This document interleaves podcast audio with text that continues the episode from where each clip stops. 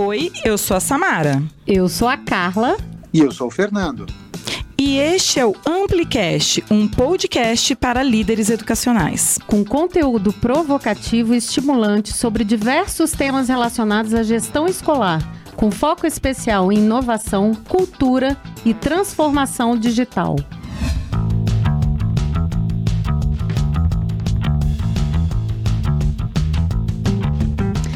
Então, no último episódio a gente estava falando sobre o processo de acolhimento, de onboarding, né, Samara e Fernando.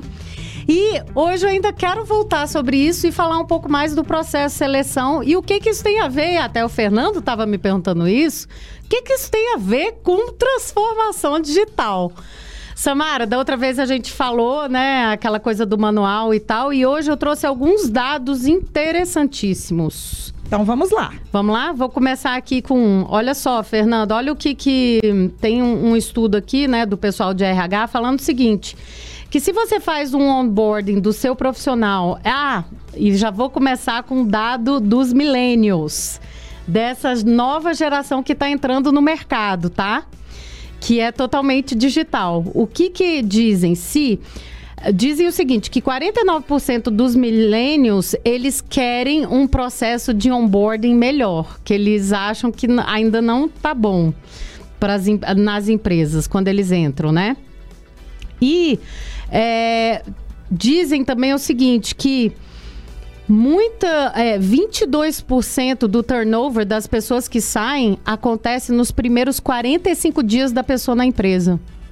Olha que interessante. Mas isso só para os milênios? Não, Não, isso um dos milênios e outro no geral. Ah, tá. Então, o primeiro são os milênios dizendo que os, pro, os, os, programas de onboarding... Metade deles dizem que poderia ser mais interessante e melhor. Tá, mas eles não conseguem dizer o que, que seria mais interessante e melhor. Não. Isso é bem genérico ainda. É pesquisa, genérico né? esse aqui. É, porque aí eu, eu, eu, eu não sei, Carla. Vou, vou, depois eu vou passar para Fernanda aqui, mas eu sinto o seguinte. Nós vivemos... É, os resultados de uma geração que trabalhou muito pouco a questão da resiliência. Né? Então, eu não sei se essa medida que está sendo feita aí é uma medida que considerou essa questão dos nãos que a gente recebe na vida, né? Porque, em geral, processos de onboarding são muito bem construídos pelas equipes de RH. Eu já participei de alguns. É, é, que, que, que, eu né, tenho críticas e tenho elogios a eles, mas em geral a gente via que era alguma coisa estruturada. E que no meio do caminho a gente encontrava algumas barreiras que precisavam, inclusive estavam trabalhando ali a nossa resiliência para entender se eu, se, se dentro daquela empresa eu, eu, eu, eu, conseguiria fazer parte dos desafios que ela tem. Né? São muitos sims e são muito não, muitos nãos no meio do caminho. Então não sei como é que foi feita essa é, pesquisa. Mas no aí. começo aí não, né, Samara? No começo você está tentando olhar, inclusive, para o outro que está entrando que sofre mil. Enfim, você está entrando numa empresa, é um mundo novo que você não conhece. A gente falou até da outra vez das é, da, dessa cultura invisível que é muito difícil de uhum. captar. Então, assim, é, eu acho que o que fica claro aqui é, nesse estudo, que depois a gente vai disponibilizar para você que está escutando no carro, no banheiro, no trânsito. Inclusive, hoje o Fernando está no Fernando carro. Fernando está no carro, num posto de gasolina, tem duas meninas ali atrás. Que enfim. isso, meu Deus! Não atrás no carro. Ah, tá ótimo. Fora do claro. carro. e, e eu acho que tem muito a ver com, com essa questão de que esses programas que são feitos, claro que tem empresas super estruturadas que fazem isso e tal, mas assim, tô falando no ambiente é, educacional, tá? Uhum não se pensa muito nessa garotada que está entrando para o mercado de trabalho. Então, eu acho que, que é um, um número bem significativo e acho que tem muito a ver mesmo. É, geralmente, esses programas de. Vai lá. Esses programas de onboarding foram é, feitos, estruturados há muito tempo. Então, a gente até falou da outra vez, eles renovam data, nome e tal. E é isso, né? Então, é, num meio digital e num mundo digital que a gente vive, realmente tem que se pensar de uma outra forma. Vai lá, Fernando. É, não, queria só dar um pitaco assim, que essa geração nova também é uma geração muito autocentrada, né? Uhum. E tem uma série de qualidades positivas, óbvio, como todas as gerações, mas também uma série de qualidades de oportunidade de melhoria, digamos assim, para usar o jargão típico da, da área, né?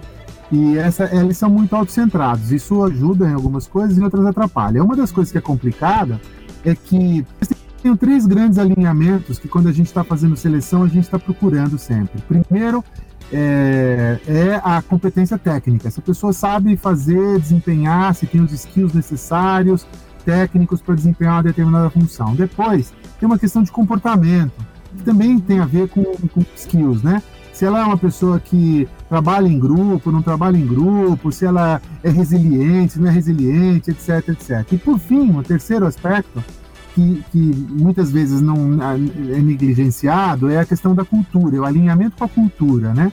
É se os valores daquela pessoa é, vão facilitar um alinhamento com a da, daquela empresa, porque ela pode entrar em choque, ela pode entrar em sofrimento ali com a forma de agir da empresa, com a cultura da empresa, com o jeitão de ser, né?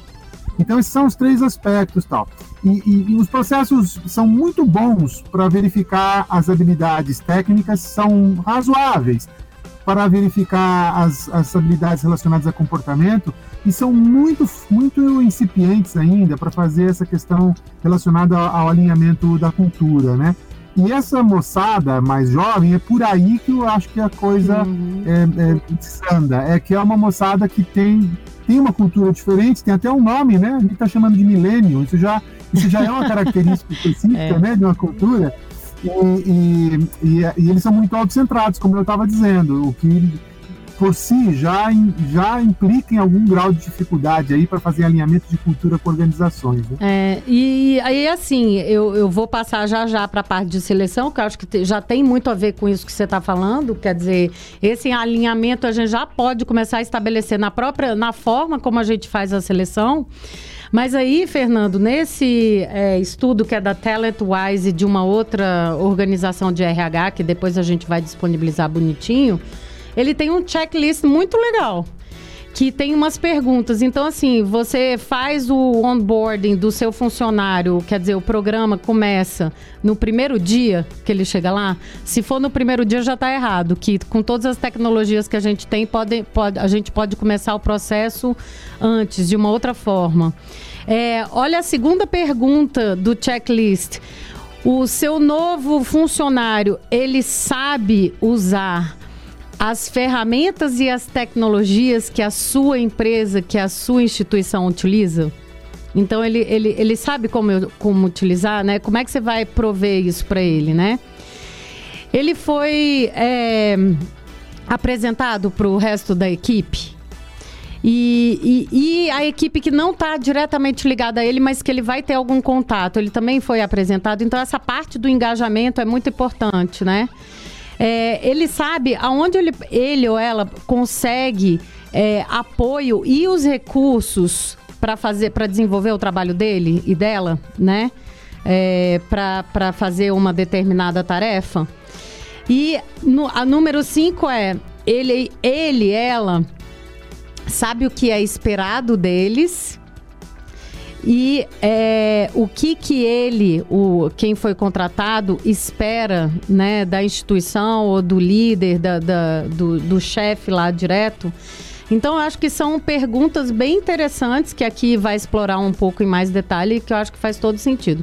Aí, Samara, vamos para a seleção então já. Tá, então nós vamos discutir mais a pesquisa, eu tenho mais coisa para falar da pesquisa. Vai lá, vai lá, vai lá, vai lá, vai lá.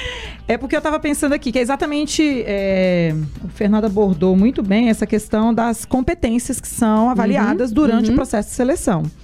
E aí, no final, eu senti que é, eu, por exemplo, que trabalho numa instituição super tradicional, que todas as etapas foram cumpridas. E que ainda uhum. assim a gente tem milênios é, que, que, quando chegam à instituição, é, tem um, um, choque tão grande da cobrança, por exemplo, do horário. Eles acham uhum. um absurdo ter horário para entrar e horário para sair. É, a performance, a gente é muito cobrado por performance hoje em dia. Então, para eles, a performance deveria ter sido discutida antes com eles. Então, acho então, que às não está alinhado ainda. É, mas eu acho que mesmo. Não está alinhado o processo de expectativas aí dos dois lados. Mas é deixado claro para eles que tem isso antes. Então, eu não sei se é um problema de comunicação, né? Talvez a, a instituição tenha algum problema de comunicação. Ou se tem a ver mesmo com aquela, não, mas eu não estou acostumado com ninguém me cobrando, eu não gostaria que ninguém me cobrasse. Então, eu não sei se a gente consegue balancear é, todos esses quesitos que o Fernando levantou, é, principalmente da cultura organizacional, só no processo de onboard, entendeu, Carla? Isso é uma coisa que eu acho que leva muito tempo. Eu, eu diria que tem que, eu levei, ter um alinhamento eu diria, grande. para isso acontecer. Inclusive, é isso que diz. Se você tem um processo de onboarding bem feito, tem uma retenção aqui de 69% para os três próximos anos. Você fica na empresa. Pra Entende? Você tem uma ideia de quando eu entrei. É... E diz que isso demora um processo de um ano quase, é de oito meses a um ano, tá? Era isso que eu ia dizer. Quando eu entrei, era meu processo de onboard foi aproximadamente um ano.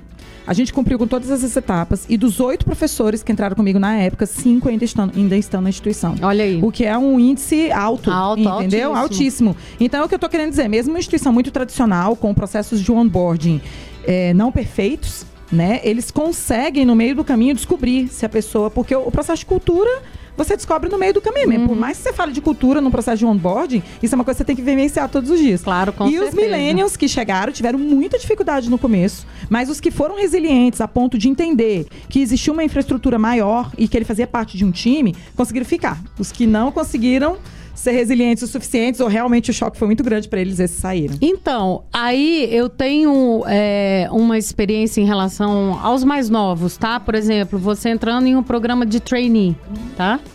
É, uma coisa que eu vivenciei, que eu vi muito de perto lá na Thomas, onde eu trabalhava, lá em, aqui em Brasília, é, foi a questão da mentoria que talvez foi, foi, é, foi um, do, é um dos programas mais bem estruturados que eu conheço, assim, nesse sentido. Por quê?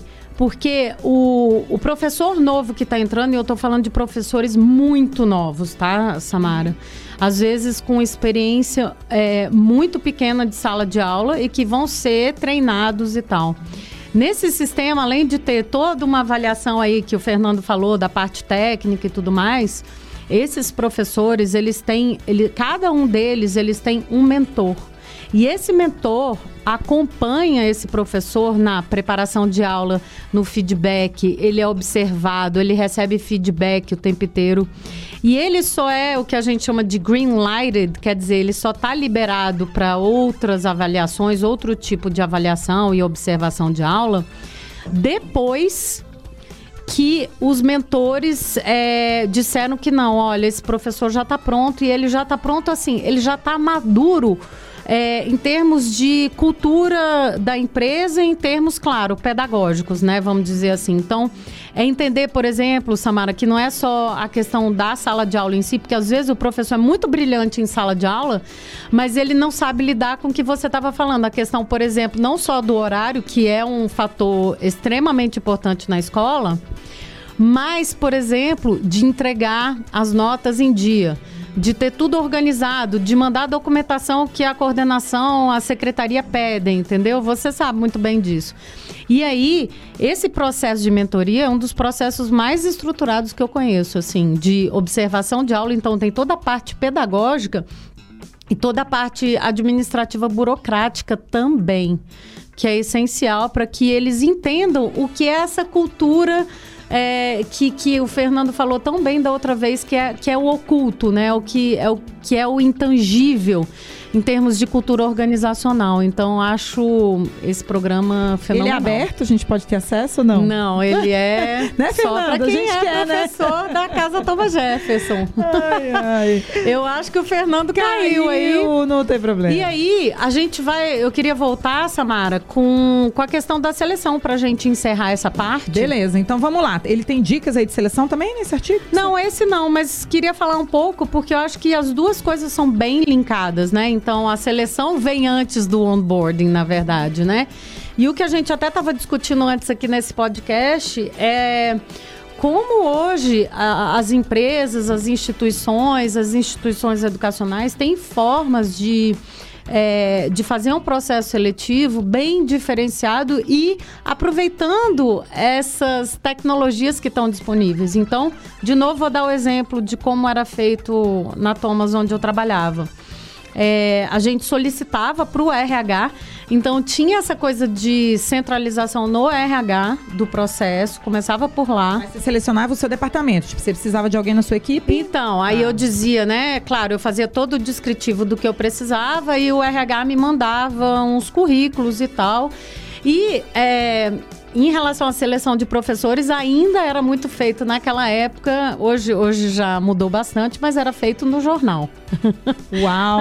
Uau! Mas eu me Foi, lembro que eu foi, procurava emprego no foi, jornal, sabia? Por muito tempo eu procurei emprego no jornal. Então, quando Acho que hoje em que- dia é só LinkedIn, será? É, ainda não. E eu acho que as, é. empre... as instituições educacionais ainda estão falhando nisso, porque é, é, a gente fala tanto de perfil digital dos educadores, a gente vive falando disso no Ampliflix, no Amplicast e tudo mais. Mas as instituições educacionais também, toda empresa deveria estar como empresa no LinkedIn, com perfil de empresa. Olha a dica para você que tá ouvindo a gente aí no carro, no trânsito. A sua empresa já tem espaço no LinkedIn? A sua empresa já faz. E lá no LinkedIn tem todo um sistema de você colocar é, novos. é, Novas vagas. Novas tá. vagas, tem todo um esquema lá e tal, ele faz todo o match. As grandes empresas já fazem isso. Por exemplo, você pegar Google, Microsoft, todas as grandes E já fazem. Uber. Os grandes grupos educacionais todos já estão lá também. Eu vejo Então, direto, Carla. então. Vejo direto, vaga inclusive para as outras áreas. Porque parece que grupo educacional é só procura professor. Não, de jeito nenhum. Para todas as outras áreas dos grandes grupos, eu sempre vejo alguém republicando. Aham. Olha, tem vaga aberta, qual é o perfil da vaga? E é claro que tem um processo seletivo. Claro. Fiquei sabendo que você fiquei sabendo que você tem, teve contato aí com um super processo seletivo que você vai contar foi, pra gente, né? Foi, bem interessante, inclusive.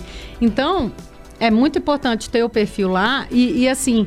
Essa, essa transformação digital, vindo do analógico para o digital mesmo, é, fez também com que até esse processo seletivo fosse um pouco descentralizado.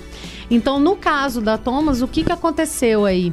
A gente começou a fazer o inverso. Então, primeiro, antes de eu escrever o que, que eu precisava do perfil desse novo funcionário, desse estagiário que eu queria para a área, a gente começava com quais as competências que eu preciso desenvolver, ou que ele tenha, pelo menos, habilidades e competências. O que, que é essencial de habilidades e competências? Ah, entendi. Então, o que, que é, que- quais são as Então, é competências e passo habilidades? Ok.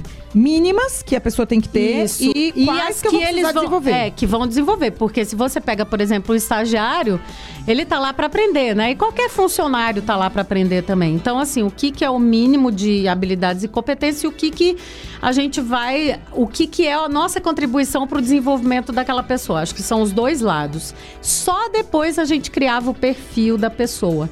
E aí. Mas era feito em parceria com o RH, esse perfil? Ou era da- do, do departamento? Não, a gente Com trabalhava em conjunto, mas você vê que começa a, a descentralizar, não é uma função mais que é simplesmente do RH, ele começa a fazer parte de toda a instituição, entende? Então, deixa eu entender. Eu faço planejamento estratégico do ano seguinte na minha instituição. Uhum. Aí eu decido, sei lá, que eu tenho que ampliar a equipe, contratar cinco estagiários, mais oito professores Aham. e cinco pessoas no atendimento. Aham. Aí depois cada departamento é, dava um passo atrás e pensava assim, quais eram as habilidades mínimas que uma pessoa tinha que ter para ocupar aquele cargo. É. Aí depois que, que eu definia isso, junto Você com faz o com o RH, RH, você ia faz o traçar o perfil. perfil, Uhum. não só o perfil psicológico, mas o perfil profissional também Uhum. desse profissional. E aí é que vocês abriam chamada? É, e aí o Nossa, interessante. era longo o processo, e- não, é rapidinho, É rapidinho? é rápido. Isso é uma questão.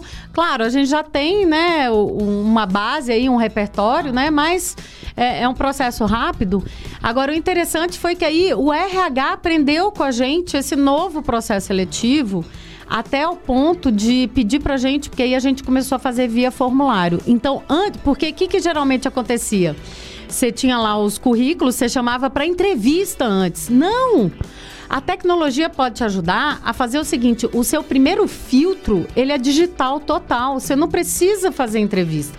Você só vai para a parte de filtrar com entrevista depois que você já fez um filtro anterior no digital. Aí o que, que você fazia? Faz um formulário com o que você está esperando da posição, com as competências e habilidades, taranã, o perfil daquele profissional.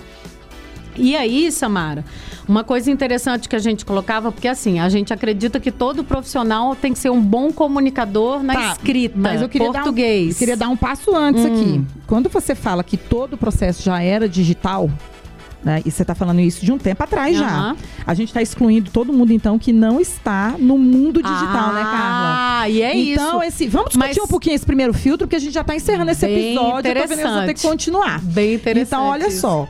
Quando você falou assim, nós saímos do analógico uhum. e entramos no digital, a gente já passou a pensar num perfil completamente profissional. Quem não estava no digital não ia conseguir nem saber que a Isso para mim era o primeiro crivo, porque Olha assim, aí quem pesquisava já na época, por exemplo, é para cargo de estagiário lá na minha área, é, no jornal, não era o perfil da pessoa que eu estava procurando. Mas isso é um mega alerta pra gente que é educador, Carlos. Não, não é o perfil. Porque, assim, às vezes o, a vaga que você está procurando, que é de um estagiário, é de um aluno nosso da educação básica, uhum. que está terminando o ensino médio agora e vai fazer vestibular e está atrás de estágio. E a gente não está ajudando esse jovem a ter um perfil a profissional escola digital. não está ajudando, né? A gente não está ajudando. É. Né? Não só a escola, a gente que é educador também. É. Então, eu acho que o passo aí na transformação digital talvez seja anterior. É, claro. Como no processo educacional, eu posso ajudar o meu aluno já ter a algum já portfólio, ter o portfólio digital profissional para quando ele entrar na universidade pleitear uma vaga de estágio, ele entender que se ele não tiver, ele não vai conseguir não, essa vaga. Não vai.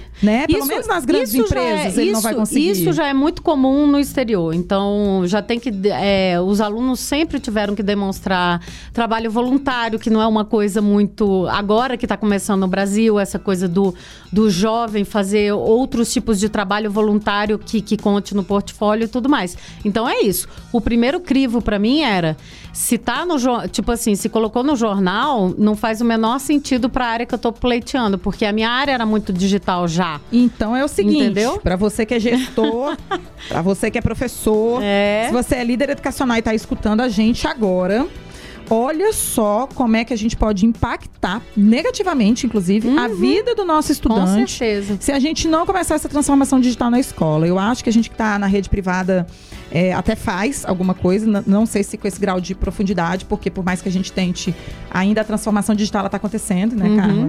Agora eu fico pensando no ensino público, sabe? Num aluno do ensino público eu e você, nós sabemos disso, que tem aluno que não tem nem e-mail, uhum. né? Que tem aluno que descobre um e-mail depois. Uhum, que vão precisar para o mundo profissional. São talentos, que certamente são talentos que a gente gostaria de agregar claro. nos, nos, locais que a gente é, é, trabalha. Como é que a gente pode, vou deixar essa pergunta para encerrar boa. esse episódio.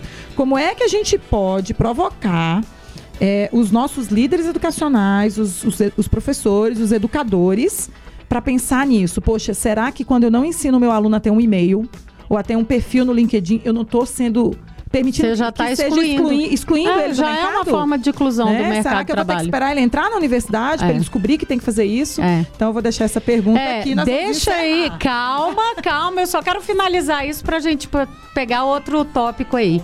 É, aí só finalizando essa parte da seleção, Samara, o que que acontecia?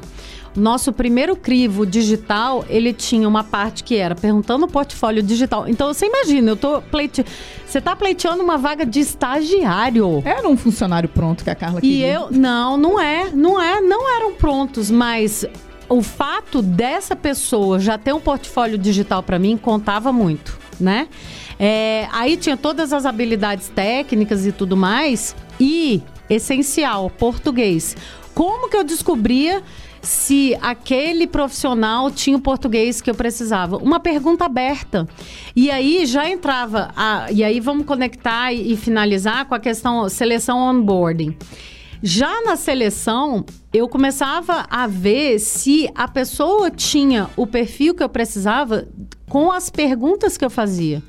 Porque na pergunta aberta, se eu perguntasse assim para a pessoa, é, então, por que, que você quer fazer parte da equipe de tecnologia educacional?